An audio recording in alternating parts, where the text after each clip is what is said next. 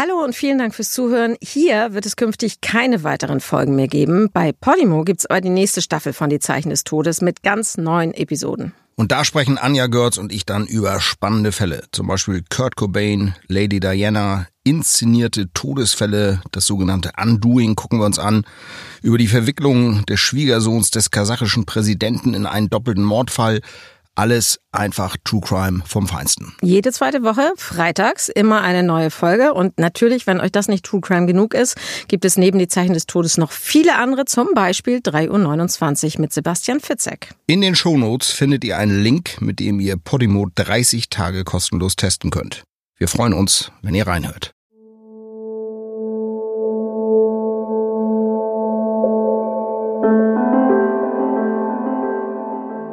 Die Zeichen des Todes.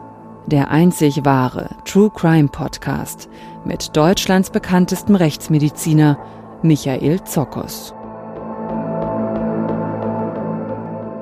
Und wie immer mit Philipp 1. Herzlich willkommen. Heute zu einer Sonderausgabe der Zeichen des Todes in der Sommerpause. Und mit dabei ist wieder Michael Zokos. Guten Tag, Herr Zokos. Hallo, Herr 1. Und Sie werden sich heute den Fragen unserer Hörerinnen und Hörer stellen. Sind Sie schon aufgeregt? Ich bin gespannt, was da kommt. Ja, es sind noch ein paar spannende Sachen dabei. Ich habe ja schon, ich kenne die Fragen ja schon. Ja, ich leider nicht. Ja, in den vergangenen Wochen hat die Verlagsgruppe Drömer Knauer auf Facebook und Instagram nämlich dazu aufgerufen, dass ihr uns eure Fragen an Michael Zockers schickt. Und unter den Einsendungen habe ich einige ausgewählt, die wir jetzt in der kommenden halben Stunde besprechen werden. Vorher aber noch ein Tipp von unserem Partner, dem Argon Verlag. Werbung Zu Hause war es dann so, ja, okay, das ist entweder ein schlechter Scherz, aber wenn es kein schlechter Scherz ist, dann ähm, wird sich das bald aufklären. Es wird sich aufklären. Es ist nichts passiert, es ist alles gut. Es wird irgendeine Erklärung geben dafür. Eine Familie verschwindet. Eine komplette Familie bestehend aus Vater, Mutter und einer Tochter. Und das war halt sehr ungewöhnlich weil sich niemand erklären konnte, warum die Familie weg ist. Verschwunden. Im niedersächsischen Drage. Im Juli 2015. Von einem Tag auf den anderen, spurlos. Wir sagen aber auch immer, solange die Leichen nicht gefunden sind, kann natürlich keine endgültige Gewissheit herrschen. Und dann wird eine Leiche gefunden. Die des Vaters, Marco Schulze. Von Silvia Schulze und ihrer zwölfjährigen Tochter Miriam fehlt bis heute jede Spur. Werbung. Ja, also ein Familienvater, der tot in der Elbe schwimmt und Fremdeinwirkung ist praktisch ausgeschlossen und die Leichen der Ehefrau und der Tochter, die werden nicht gefunden. Bis heute, das klingt ja echt gruselig. Hatten Sie mal so einen Fall, Herr Zockers? Ja, ich kenne solche Fälle natürlich auch, dass äh, mehrere Familienmitglieder tot aufgefunden werden. Und da haben wir natürlich als Rechtsmediziner verschiedene Konstellationen. Erweiterter Suizid, das heißt, tötet er vielleicht seine Familie und nimmt sich danach auch das Leben ist es vielleicht aber auch ein tragischer Unfall, dass man erstmal in die völlig falsche Richtung denkt, weil man denkt, es handelt sich um ein Verbrechen oder steckt was völlig anderes dahinter. Also solche Fälle haben wir, äh, ich will nicht sagen tagtäglich, aber häufig in der Rechtsmedizin. Dass Mord nicht aufgeklärt wird, ist praktisch ausgeschlossen. Die Aufklärungsquote, die liegt bei 95 Prozent, habe ich gelesen. Aber dass Leute vermisst werden, das ist ja doch relativ häufig. Also knapp 10.000 Menschen in Deutschland, die werden immer noch vermisst. Ja, wobei der Großteil der Vermissten, also über 90 Prozent innerhalb von wenigen Tagen wieder auftauchen. Aber es gibt tatsächlich viele äh, Personen und auch Geschichten, die man aus den Medien kennt, wo man sich immer noch fragt, was ist da passiert? Und äh, manchmal lesen wir auch davon, dass 20 Jahre später irgendwo Überreste von einem Jogger im Wald oder von einem Spaziergänger mit seinem Hund gefunden werden und dass man dann Knochen noch zuordnen kann. Aber ja, das sind äh, große Rätsel, die mit dem Verschwinden dieser Personen zusammenhängen. Ja, mit so einem Rätsel, da beschäftigt sich auch der Podcast Drage. Also wenn ihr mehr wissen wollt, dann hört gerne mal rein. Nun aber zu unseren Fragen. Herr Zockers, ich habe als erstes mal ausgewählt von der Hörerin Lisa aus Sachsen und die wollte wissen, wie war das für Sie, als Sie Ihre erste Leiche obduziert haben? Wie ging es Ihnen dabei? Also ich habe mir die Rechtsmedizin sehr genau ausgesucht. Das heißt, ich wusste, was auf mich zukommt. Man hat im Medizinstudium schon Anatomie vier Semester präpariert, da an toten Körpern. Das ist natürlich was völlig anderes als in der Rechtsmedizin, weil die Toten in der Anatomie in Formalin eingelegt werden und das eben eine sehr langsame Präparation verschiedener Körperpartien über viele Monate ist. Ähm, aber ich wusste natürlich, was auf mich zukommt. Aber dann eigenverantwortlich selbst eine Obduktion durchzuführen, das war schon was Besonderes und ich erinnere mich immer noch sehr gut an meine allererste Obduktion in der Rechtsmedizin. Und was war das? Was war das für eine Obduktion? Das war ein sehr tragischer Fall. Das war eine 19-Jährige, die sich das Leben genommen hat, äh, und zwar mit einer unheimlichen Entschlossenheit. Die hat blutverdünnende Medikamente ihres Vaters genommen, hat sich dann die Pulsadern aufgeschnitten und ist aus dem neunten Stock eines Hauses gesprungen. Das heißt also mit einer brachialen Gewalt aus dem Leben geschieden, drei verschiedene Methoden gleichzeitig angewendet. Und äh, ich habe danach oft gedacht, wenn diese junge Frau diese Energie positiv gebündelt hätte und das nicht in ihr eigenes Ableben gesteckt hätte, sondern äh, diese Anstrengung in ihrem Leben unternommen hätte, dann hätte sie wahrscheinlich sehr, sehr viel erreichen können. Und hat sie das sehr mitgenommen damals? Nein, das hat mich damals nicht mitgenommen. Ähm, einige Wochen später habe ich mit einem guten Freund gesprochen, der ein ehemaliger Arbeitskollege dieser Frau war. Insofern hat sich dann irgendwie auch so ein Kreis geschlossen. Aber man muss als Rechtsmediziner da völlig objektiv sein äh, natürlich empathisch wissen um die Trauer der Angehörigen, aber eben man darf es nicht an sich rankommen lassen, weil man dann eben diese Objektivität verliert und wenn man emotional wird, dann kann man nicht mehr klar denken. Man muss also der Typ dafür sein und dazu passt auch die Frage von Melly, die per Facebook kam. Wie kam sie überhaupt darauf, Gerichtsmediziner zu werden? Tja, ich hatte das vielleicht schon in den Genen. Ich habe mich als kleiner Junge schon sehr für Moorleichen interessiert. Ich bin in Schleswig-Holstein groß geworden, in der Nähe vom Schloss Gottorf, wo eben Moorleichen ausgestellt werden. Das war für mich jedes zweite Wochenende das Highlight, da um diese Schaukästen zu laufen und mir diese Moorleichen anzugucken. Aber ich wollte sagen, ausgestellt, ja, die werden, die liegen da nicht mehr rum, hoffentlich. Nein, nein, nein, also ausgestellt, in, in Glaskästen ausgestellt. Ich weiß nicht, ob es die immer noch gibt. Das ist jetzt über 40 Jahre her. Ähm, und habe mich schon immer sehr für naturwissenschaftliche Zusammenhänge interessiert. Und irgendwann im Studium saß ich dann in der Vorlesung Rechtsmedizin und dachte, wow, das ist ja sowas Spannendes. Das war natürlich auch eine Zeit, Anfang der 90er, als Rechtsmedizin noch nicht so en vogue war und jeden Abend irgendwie Rechtsmediziner durchs Fernsehprogramm gegeistert sind und, und Serien wie CSI noch gar nicht produziert waren. Das war so ein bisschen so eine Blackbox damals, nicht? Das war, man wusste eigentlich nicht, was so in der Rechtsmedizin passiert und das hat mich von Anfang an wirklich fasziniert, die Vorlesungen und ich dachte, das könnte ich mir vorstellen, das ist ein Beruf, den ich viele, viele Jahrzehnte machen kann und das hat sich bewahrheitet. Und Sie sind ja auch bei diesem Beruf geblieben. Äh, Hörerin Diana, die interessiert, welche Obduktion war in diesen ganzen Jahren eigentlich die schlimmste für Sie? Ich denke, die, die schlimmste kann man nicht äh, rausstellen. Es gibt viele sehr tragische Fälle. Ähm, Fälle, an die ich mich mein ganzes Leben noch erinnern werde, wo ich jetzt auch, äh, wenn ich daran denke, wirklich jeden einzelnen Befund abrufen kann. Besonders schlimm war zum Beispiel die Obduktion der kleinen Jessica, die ich in Hamburg äh, Anfang der 2000er Jahre obduziert habe, die da verhungert ist.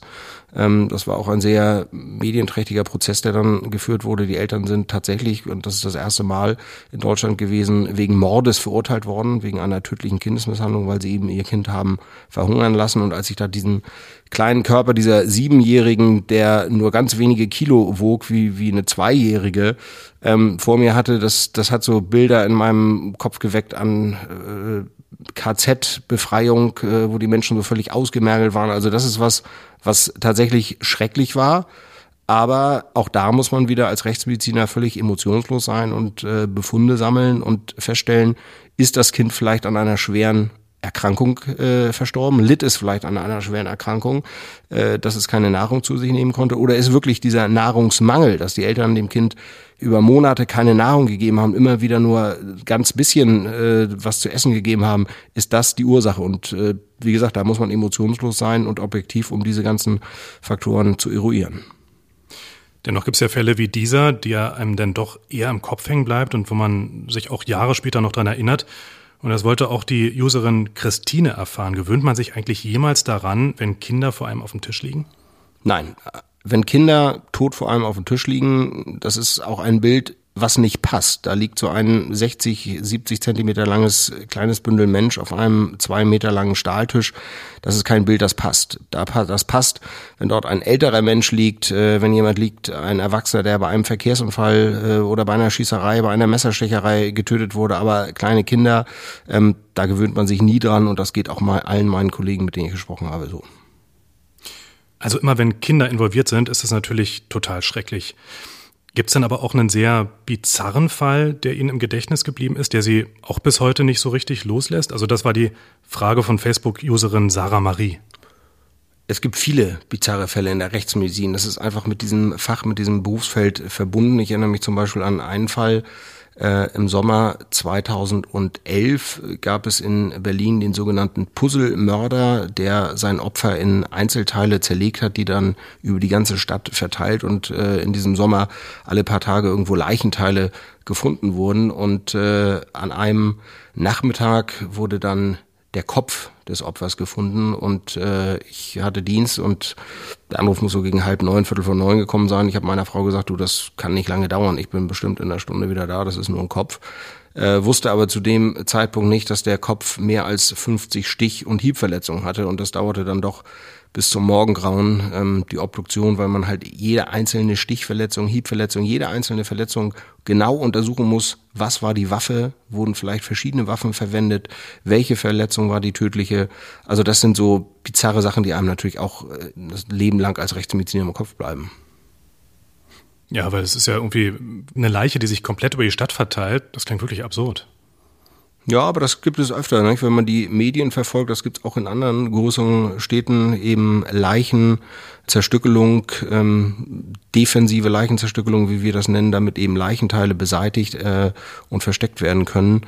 Das haben wir auch immer mal wieder, dass irgendwo in Tiefkühltruhen, äh, in Wohnungen, die dann geräumt werden, Leichenteile gefunden werden, dass äh, im Wald irgendwo ein Rollkoffer steht mit Leichenteilen. Also das äh, ist in Berlin relativ häufig, also das kommt mehrfach im Jahr vor. Schüttelt's mich gleich schon wieder. Tja. Deshalb sitze ich auf dieser Seite und Sie auf der anderen das Mikrofon sitzt. Das ist besser so. Sie hatten ja gerade schon Ihre Frau erwähnt, dass ähm, die da sicherlich auch immer mal wieder was von ihrem Beruf mitbekommt. Dazu passt eine Frage von Melly, die wir gerade schon mal erwähnt hatten. Erzählen Sie manchmal Ihrer Frau zu Hause über die Fälle, die Sie so beschäftigen? Also ich berichte meiner Frau über Fälle, auf die sie mich konkret anspricht. Wenn sie sagt, jetzt habe ich doch gerade gehört, da ist einer erschossen worden oder da ist jemand am Wochenende erdrosselt worden, ähm, hattet ihr den Fall auch auf dem Tisch, dann kennt sie die Antwort schon, ja, natürlich hatten wir das. Ähm, das ist jetzt aber nicht so, dass ich mit meiner Frau über Fälle spreche, weil ich mir irgendwas von der Seele reden muss. Ähm, das wäre auch nicht richtig, so jemanden da nahestehenden als seelischen Abfalleimer quasi zu benutzen, weil ich mit meinen Sachen nicht klarkomme. Dann müsste ich mir wahrscheinlich einen Psychotherapeuten suchen und, und darüber sprechen, wenn ich das Bedürfnis hätte. Das, das habe ich nicht. Also da geht's eher so um, um interessante Dinge oder auch mal ein bizarrer autoerotischer Unfall oder natürlich, wenn es um tödliche Unfälle geht, gerade von Kindern in Swimmingpools oder in auf Fahrrädern, dass man eben auch Lehren fürs eigene Leben zieht und eigentlich auch dankbar ist, dass die eigenen Kinder gesund sind, dass sie keine inneren Erkrankungen haben, dass sie nicht Opfer von Unfällen werden. Das ist dann eher so ähm, das Thema. Bei Psychotherapeuten, das hatten Sie gerade erwähnt, da weiß man das ja, es gibt so eine Art Supervision. Psychotherapeuten müssen regelmäßig über das reden, was ihnen im Beruf so begegnet. Gibt es das für Rechtsmediziner auch? Nein, das gibt es für Rechtsmediziner nicht. Ich hatte die kuriose Situation, ich habe äh, 2004, 2005 nach dem verheerenden Tsunami in Südostasien dort vor Ort äh, die Opfer identifiziert. Das muss man sich so vorstellen, dass da wirklich knapp 300.000 Tote an den Stränden in Tempelanlagen lagen und wir Obduktionen durchgeführt haben fürs Bundeskriminalamt, äh, die Deutsche Identifizierungskommission. Und dann hatte jemand beim Bundeskriminalamt äh, die Idee, wir schicken den Rechtsmedizinern Psychologen hin, damit sie abends über die Sachen reden können. Und äh, die Psychologen haben uns dann einen Tag bei der Arbeit besucht und äh, im Endeffekt saßen wir abends mit den weinenden Psychologen an der Bar, diesen nächsten Tag wieder abgefahren, weil die natürlich was gesehen haben, auf das sie nie vorbereitet waren, sondern äh, das können sie nicht supervidieren, denn äh, Psychologen oder Psychotherapeuten sehen sowas ja nicht. Und äh, ob ich nun 30, 40 Ertrunkene sehe nach einem Barkassenunglück oder ob ich äh, 10.000 Tote vor mir sehe, das macht für mich keinen Unterschied. Jeder äh, der dort Verstorbenen verdient es, dass er seinen Namen wieder zurückerlangt, dass ich ihn identifiziere, dass ich den Angehörigen den Körper übergeben kann. Aber da hat man sich leider maßlos beim BKA äh, verschätzt, äh, welchen äh, Effekt Psychologen haben könnten. Das war eher gegenteilig. Äh, die sind wahrscheinlich für ihr ganzes Leben gezeichnet. Und Sie dagegen sind ja ein Stück weit abgehärtet. So. Ja, das ist halt, man darf sich, muss das sich ja auch so vorstellen, das ist ja der Beruf, den Rechtsmediziner sich ausgesucht haben. Das ist ja nicht, weil man nichts anderes bekommen hat, weil es jetzt in der Chirurgie keine Stelle gab oder in der inneren Medizin, sondern weil man sich das ausgesucht hat. Das ist das, was auch professionelle Befriedigung gibt. Ähm, und natürlich ist dann so eine Massenkatastrophe wie der Tsunami oder auch Flugzeugabstürze, Sprengstoffanschläge, das sind Herausforderungen, professionelle Herausforderungen, aber denen man sich stellt und nicht jetzt sagt, oh Gott, ich muss das machen. Nee, das ist unser Beruf und das haben wir uns ausgesucht. Und äh, das gibt einem eben auch ein Stück weit Befriedigung, dann diesen Job zu erledigen. Unsere nächste Frage kommt von Hörerin Elvira aus Karlsruhe. Wie kommen Sie eigentlich mit dem Geruch im Sektionssaal klar? Es gibt Tage, an denen ich gut mit dem Geruch im Sektionssaal klarkomme. Das ist insbesondere im Winter. Aber im Sommer sind natürlich äh, die meisten Toten, die wir obduzieren, bereits von Fäulnisprozessen heimgesucht worden. Das heißt, mit anderen Worten, es stinkt wirklich bestialisch. Ähm, nun hält man sich dann aber auch nicht acht oder zwölf Stunden im Sektionssaal auf, sondern dann ein, zwei Stunden, je nachdem, wie lange die Obduktion dauert. Aber das ist tatsächlich nichts, woran man sich gewöhnen kann. Ich selbst habe als 16-Jähriger mal äh, in den Herbstferien auf einer Hühnerfarm gearbeitet.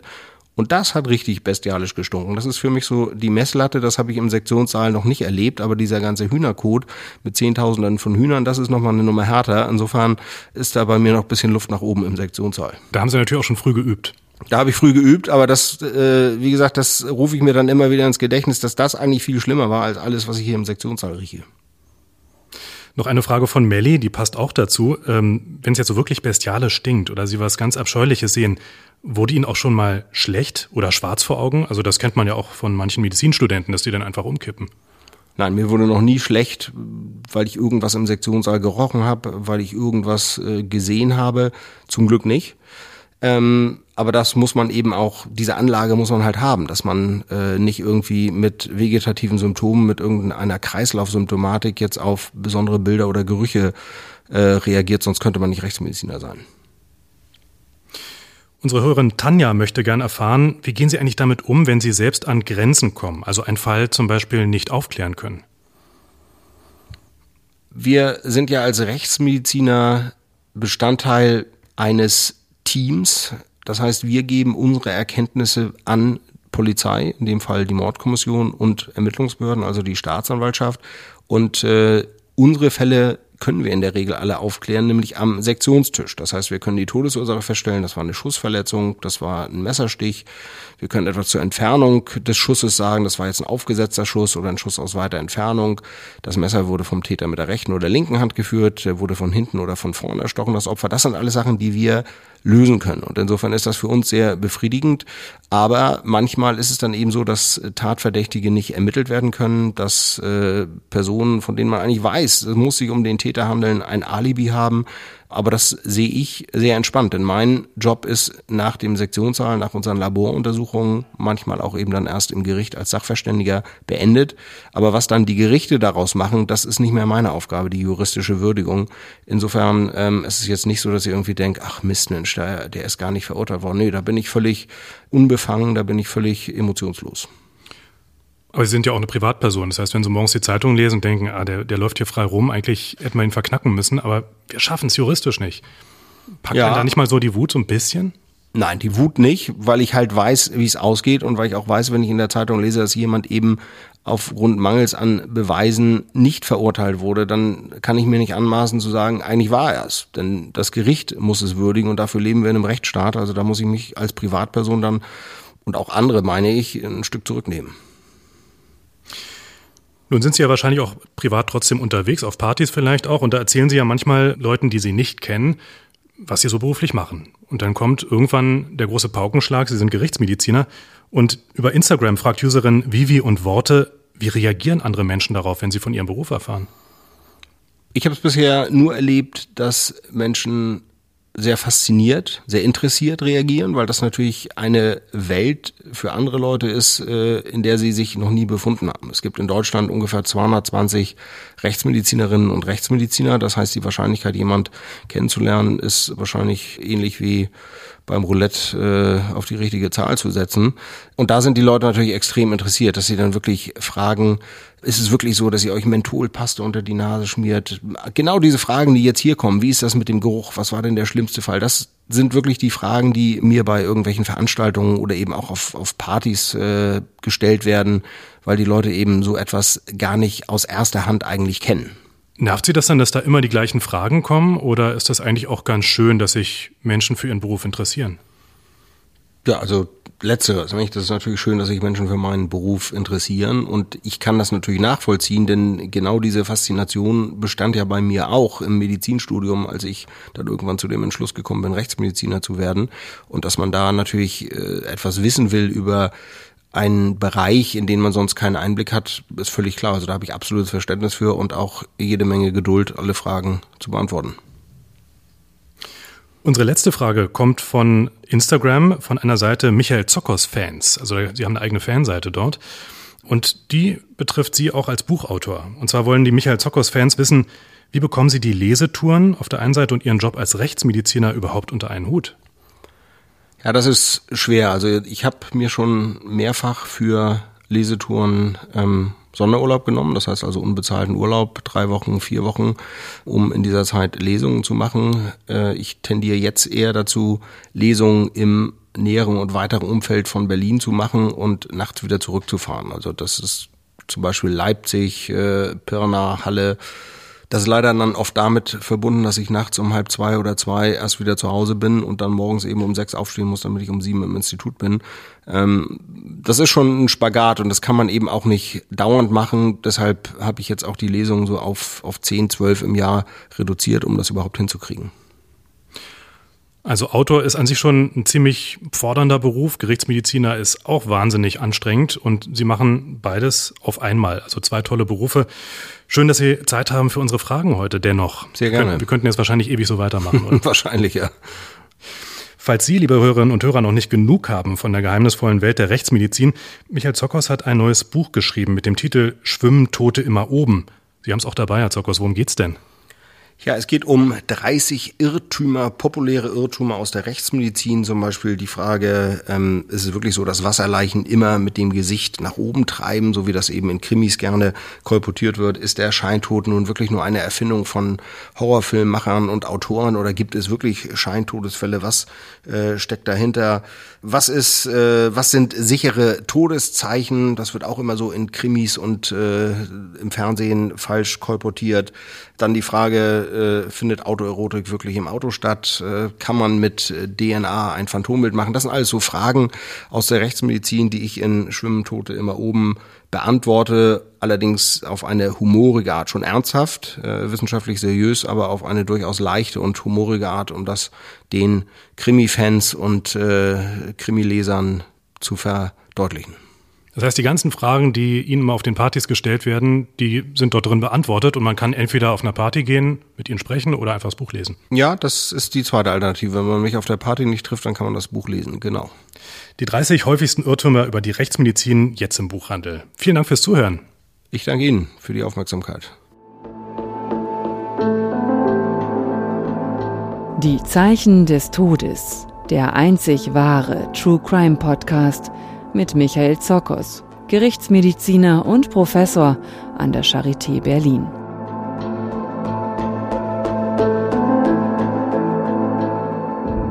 Weitere Infos zum Podcast gibt es unter www.zokos.de. Moderation, Skript und Produktion Philipp 1. Redaktion Bettina Hallstrick im Auftrag von Drömer Knauer.